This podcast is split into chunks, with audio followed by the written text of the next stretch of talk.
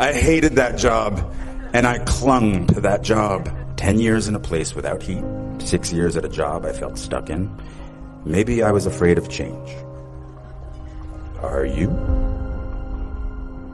When I was 29, I told myself the next acting job I get, no matter what it pays, I will, from now on, for better or worse, be a working actor.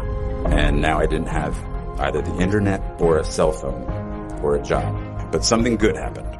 I got a low paying theater job in a play called Imperfect Love, which led to a film called 13 Moons with the same writer, which led to other roles, which led to other roles.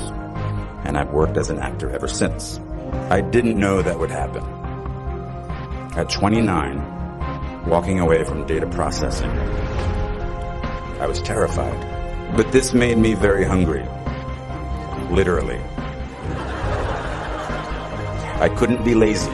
Now, I tell this story because the world might say you are not allowed to yet.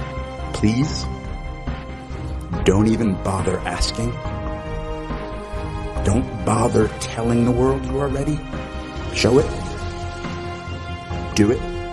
Trust me. A rhythm sets in. Just try not to wait until, like me, you're 29 before you find it. And if you are, that's fine too. Some of us never find it. But you will. I promise you. Raise the rest of your life to meet you. Don't search for defining moments because they will never come.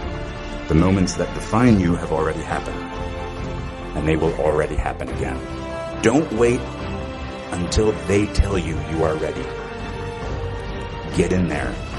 I waited a long time out in the world before I gave myself permission to fail. What did Beckett say? Ever tried, ever failed. No matter. Try again. Fail again. Fail better. The world is yours. Treat everyone kindly and light up the night.